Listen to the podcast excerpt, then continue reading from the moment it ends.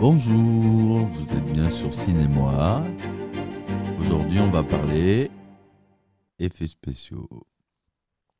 Alors, les effets spéciaux.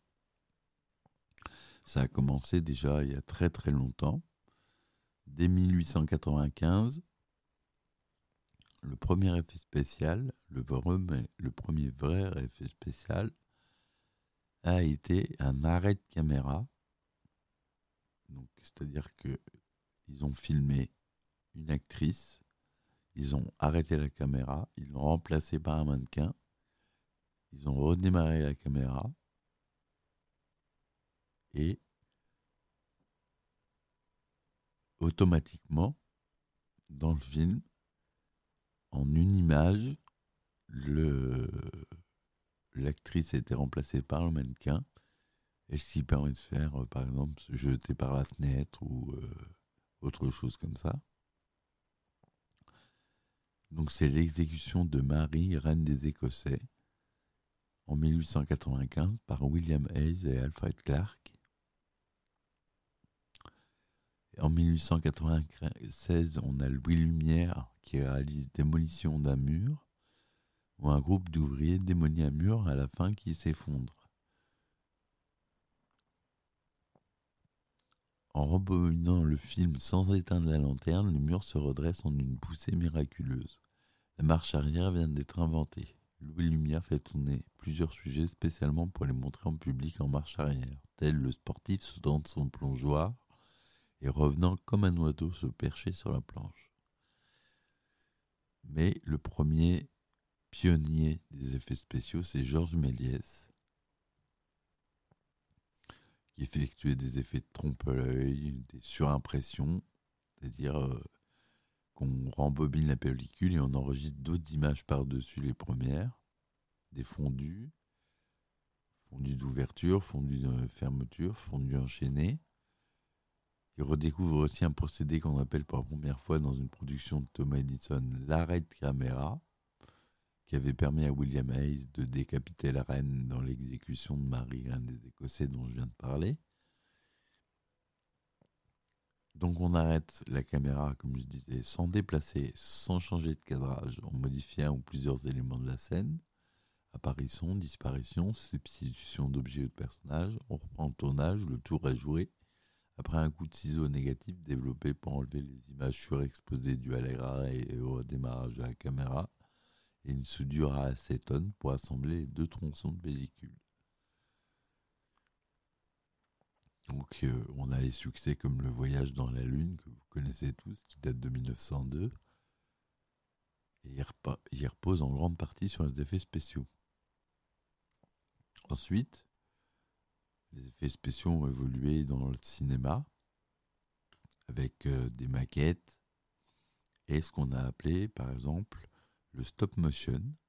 Donc le stop motion, c'est ce qu'on appelle l'animation image par image. Alors vous avez des exemples comme euh, Voilà c'est Gromit, euh, un film de Tim Burton avec le personnage en noir et blanc avec le costume. C'est. Euh... Ah, je sais plus comment il s'appelle. Bref, l'animation image par image, en fait, c'est des poupées qui bougent, image par image, et qui permet, en tout petit mouvement entre chaque image, au bout de 24 images, ça fait une seconde de film, et ça fait une animation. Donc il faut 24 fois modifier la position de la poupée pour en arriver à une seconde d'animation. En général, il réduisait l'animation à 12 ou 13 images par seconde pour pas avoir trop de travail. Et c'est ce qu'on appelle le stop motion ou le go motion. Et c'était utilisé beaucoup dans les films de monstres des années 30, des années 20, ou King Kong, euh, le premier King Kong des années 20, euh, il était fait en stop motion, c'est-à-dire que c'était une poupée, et euh, on déplaçait doucement son bras, l'image, on prenait une photo, et l'image d'après, on déplaçait encore une petite fois son bras, on prenait une photo, et ainsi de suite jusqu'à 24. Et, et ainsi de suite jusqu'à arriver à des scènes de plusieurs minutes. Donc c'est du travail qui prenait des heures et des heures. Mais c'était les premiers effets spéciaux vraiment euh, autres que les trompe-l'œil et euh, apparition et apparition euh, d'objets, c'est-à-dire l'arrêt de caméra. Donc, il y a aussi en 1914 l'invention du rotoscope par les frères Dave et Mac Fleischer qui permet de transformer une scène filmée en un dessin animé. Ouvre la voie à la nouvelle technique de trucage comme la retouche et le découpe d'images pour certains éléments et en ajouter d'autres. Alors le rotoscope, c'est très très important, on va y revenir dans une autre émission où je ferai euh, exactement, j'en parlerai, où on va en parler euh, là peut-être c'est ce qui permet de faire un cache. Cacher l'image, ça permet de mettre un élément devant, derrière, de choisir à quel endroit se trouve, si on veut mettre de l'herbe derrière un personnage qu'on a filmé. Comment on fait? Eh bien, avec l'invention du rotoscope, on découpe l'image la partie qu'on veut enlever. Et ensuite, on rajoute l'herbe et on rajoute les images qu'on avait enlevées. Et ce qui se passe, c'est que l'herbe ne passe pas par-dessus la personne qu'on a découpée. Elle passe derrière. Donc, on peut faire ce genre d'effet. Et alors, ça a l'air rien comme ça, mais c'est à la base des effets spéciaux d'aujourd'hui. Dans le compositing, ce qu'on appelle le compositing, j'en parlerai plus tard, c'est la base, le rotoscoping, ce qu'on appelle, c'est devenu, ça a évolué vers le rotoscoping. C'est très très important. voilà, je voulais faire euh, une petite euh, aparté là-dessus. Il y a d'autres effets qui existent. La surimpression pour les plans larges. Alors la surimpression, c'est-à-dire qu'on refilme par-dessus euh, la pellicule en ajoutant des objets. Donc c'est ainsi qu'ils peuvent faire euh, une femme immense qui détruit une euh, station essence, par exemple. Une femme de 30 mètres. Il filme d'un côté la station essence qui se détruit, il filme d'un côté la, femme qui fait semblant de détruire la station essence. Il mélange les deux et ça fait ces plans-là. Un plan où on a l'impression que la, que la personne détruit la station de service. Alors, une autre technique très importante, l'animatronique. Qu'est-ce que c'est l'animatronique? C'est une technique qui a été inventée en 1933. C'est une technique qui utilise la robotisation. Donc, par exemple, je donne un exemple d'un film récent, Jurassic Park 1, récent, c'est-à-dire 1993 pour Jurassic Park. Certains plans ne sont pas en animation 3D, c'est des plans avec des vrais. Par exemple, au début, euh, lorsqu'ils vont voir euh, le stégosaure qui est malade, c'est une animatronique, c'est-à-dire c'est une grosse poupée grosse maquette qui, est animée à l'intérieur par des mécanismes robotisés. Par exemple, celle-ci, euh, elle, respirait. Euh, ses yeux et ses pupilles se dilataient. euh, ses paupières se fermaient. Enfin, elle était vraiment tout à fait propre. Il y a la scène aussi où le T-Rex apparaît.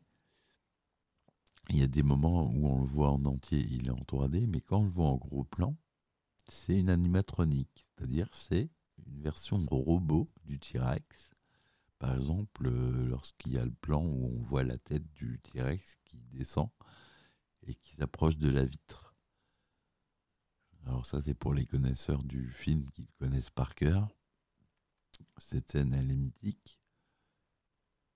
Il y a beaucoup d'animatronique dans cette scène. Il y a de la 3D, de l'animatronique. C'est malheureusement Steven Spielberg, il est habitué. Plus il peut utiliser d'animatronique, plus il en est utilisé. Mais au fil, par exemple, des trois Jurassic Park, enfin des trois premiers Jurassic Park, il a utilisé de moins en moins d'animatronique, malheureusement, parce que ça devenait moins cher d'utiliser la 3D que l'animatronique. Et aujourd'hui, l'animatronique est très peu utilisée. Il y a quelques réalisateurs qui l'utilisent, mais ça devient quasiment euh, fini, c'est remplacé par la 3D. Mais la 3D, on n'y est pas encore, on y viendra bien plus tard. Alors, le procédé du rotoscope, qu'on peut appeler aussi procédé du cache contre cache, a été utilisé dans L'homme invisible de James Whale en 1933, utilisé pour masquer le comédien et rétablir les parties cachées du décor. C'était des trucages qui étaient difficiles à réussir, parce qu'il y avait des tirages intermédiaires qui faisaient perdre de la qualité au plan. Et ce procédé, qui porte le nom de son inventeur américain, utilise deux pellicules chargées l'une contre l'autre dans la caméra de prise de vue. Le négatif lui-même, qui donnera la scène enregistrée, et un positif du décor à ajouter viré en couleur orange. Le personnage que l'on doit introduire dans ce décor est même éclairé en lumière orange et derrière lui, le fond est au contraire éclairé en lumière bleue. Par soustraction chromatique, le fond bleu est remplacé par le décor filmé précédemment devant lequel se meut le personnage. Et voilà les premiers fonds bleus. Ce que vous avez déjà vu euh, dans les effets spéciaux, dans les making-of, des, films comme euh, Harry Potter, euh, Le Seigneur des Anneaux, Spider-Man, les Avengers, tous les films à effets spéciaux. On voit des fonds bleus ou verts et on se demande à quoi ça sert. En fait, ça, permet, ce fond, cette couleur, elle permet d'être supprimée et d'être remplacée par ce qu'on veut. Parce que c'est la couleur qui est la moins présente sur la peau et qui est la moins présente sur la peau humaine. Et euh, ce qui permet un détourage, et dans les cheveux aussi, ce qui permet un détourage facile. Un cache facile. Donc à l'époque, en 1933, ça se faisait à la main, avec la technique que je viens de vous expliquer. Et euh, le cache contre cache a eu une petite variation où on utilisait des décors peints intercalés entre la caméra et le décor principal, ce qu'on appelle le matte painting. Ça aussi, on y reviendra plus tard ou l'utilisation de maquettes carrément sur le plateau, avec des effets de perspective en fait, qui, qui se reliaient, pardon, qui se reliaient conjointement au décor, et ça permettait euh, d'avoir euh, un château qui fait 50 euh, mètres de haut, alors qu'en fait ils en ont construit que 3 mètres, et que le reste c'est une peinture à la main. D'ailleurs, dans Star Wars, il y a beaucoup de peintures. Je vous donne un exemple. C'est euh, ce qui est plus connu. Star Wars, c'est euh, c'est complètement fou. la qualité, on croirait des photos. Et la scène de l'arrivée du Dark Vador dans le dans l'étoile de la mort, euh, c'est un plan qui a été peint. On voit tous les soldats, le vaisseau, la salle. Excusez-moi. La salle. Tout est une peinture. Et c'est ce qu'on appelle le matte painting. Je vais vous lire exactement la définition. Dans les mêmes années, on utilise abondamment les décors peints intercalés entre la caméra et le décor principal, procédé du matte painting, et l'utilisation de maquettes sur le, un plateau ou conjointement un décor construit aux dimensions réelles sur lequel se raccorde la maquette, évitant ainsi une construction dispendieuse.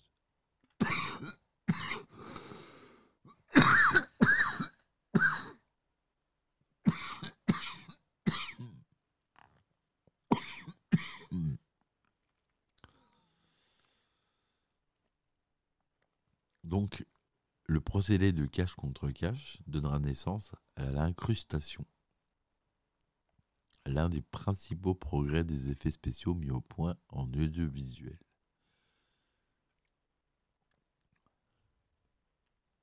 Alors l'incrustation, c'est tout simplement ajouter un objet à l'image.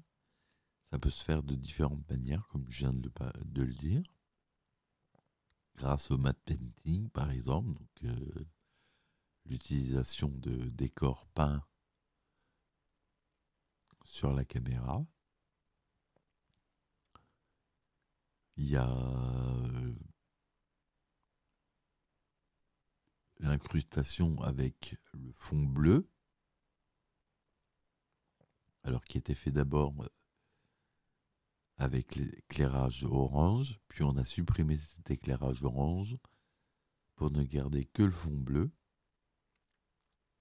Parce que le problème avec ce procédé, c'était qu'il pouvait être utilisé que sur les films en noir et blanc. Et ça, évidemment, c'est un problème. Et euh, On fait ça par soustraction chromatique. Voilà, ça c'est le terme technique. Et euh, il y a un grand virage de l'utilisation des effets spéciaux dans la création cinématographique euh, française dans les années 80. En 82 par exemple, pour être exact pour concurrencer euh, les États-Unis, Pierre Mauroy, le Premier ministre, lance un, vaste plan recherche-image qui engage la France à devenir pionnière dans le domaine de la production audiovisuelle en utilisant les nouvelles techniques de l'image. Ce qui a donné euh, des sociétés très célèbres comme MacGuff, c'est eux qui font Les Mignons, par exemple. Ouais, ça c'est français une des premières euh, sociétés euh, d'effets spéciaux françaises. On en reparlera plus tard aussi. Et donc, pour en revenir là, pour aller euh, un peu plus vite, on va aller jusqu'à Jurassic Park en 92 j'ai sauté beaucoup de films. C'est loin d'être la première utilisation euh, des effets spéciaux en images de synthèse. Ça date de 78 la première utilisation. Même euh, la 3D, hein, je parle de 3D, je parle pas d'effets spéciaux euh, VFX, c'est-à-dire avec des ordinateurs. On parle bien d'images de synthèse en 3D. Mais le grand tournant, c'est Jurassic Park. Donc le tournage était en 92, le film est sorti en 93. Le réalisateur euh, avait au départ prévu d'utiliser le stop motion, dont je vous ai parlé tout à l'heure, du, du, célèbre animateur Phil Tippett, qui est très connu. Il y a un animateur de la société d'effets spéciaux de. Il travaillé pour Jurassic Park, qui a créé un tyrannosaure photoréaliste euh, tout seul dans son coin parce qu'il croyait euh, à cette technique et il l'a montré à Spielberg. Spielberg il a dit Banco, on utilise ça. Et pour les plans rapprochés, on utilisera des animatroniques, comme je vous l'ai dit tout à l'heure.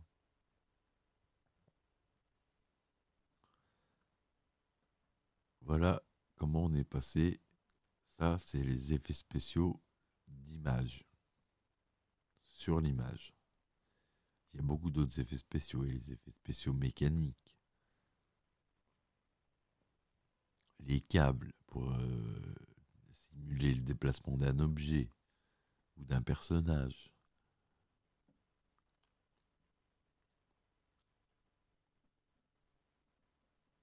Pour déplacer un vaisseau spatial, des véhicules, des bâtiments. Aujourd'hui, on utilise toujours les câbles, c'est très utilisé, mais on les efface numériquement avec des logiciels qui sont un peu des Photoshop, mais euh, pour l'animation. Euh, les effets spéciaux mécaniques, euh, par exemple, un bon exemple, c'est 2001, l'Odyssée de l'espace vous avez la capsule qui tourne sur elle-même pendant que les acteurs, eux, restent à la même position. Donc il a fait construire une grande roue qui permet aux figurants de rester en apesanteur, de monter au plafond. Et euh, de pouvoir se mouvoir euh, et donner une impression de, de mouvement et d'apesanteur. Sur le même plan de la deux-mesures, il y a une partie du pont du Titanic, réalisé par James Cameron, était un décor inclinable grâce à de puissants vérins hydrauliques construits en studio. Le bassin censé représenter l'océan où se débattaient nos rochers contenait plusieurs centaines de mètres cubes d'eau. Donc, là aussi, on utilise des décors mécaniques. Ils auraient pu le faire en 3D, mais il a préféré le faire en vrai pour un réalisme plus présent. Et voilà, il y a des réalisateurs comme Spielberg, James Cameron, Peter Jackson, qui utilisent énormément les effets sur plateau, ce qu'on appelle les SFX. C'est-à-dire tout ce qui se réalise pendant le tournage. Les maquillages, les trucages, tels que les câbles, comme on en avait parlé, les, les animatroniques. Tout ça, c'est sur le tournage. Après, on va parler d'effets spéciaux, d'effets visuels, pardon. On parle plus d'effets spéciaux, mais d'effets visuels. Les effets visuels, c'est vraiment sur l'image.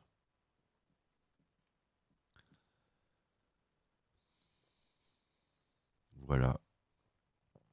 Alors, euh,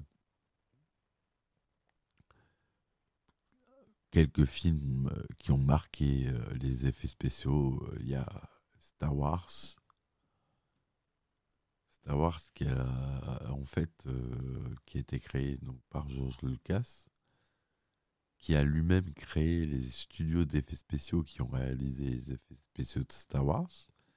Et ils sont partis de rien ils ont tout inventé.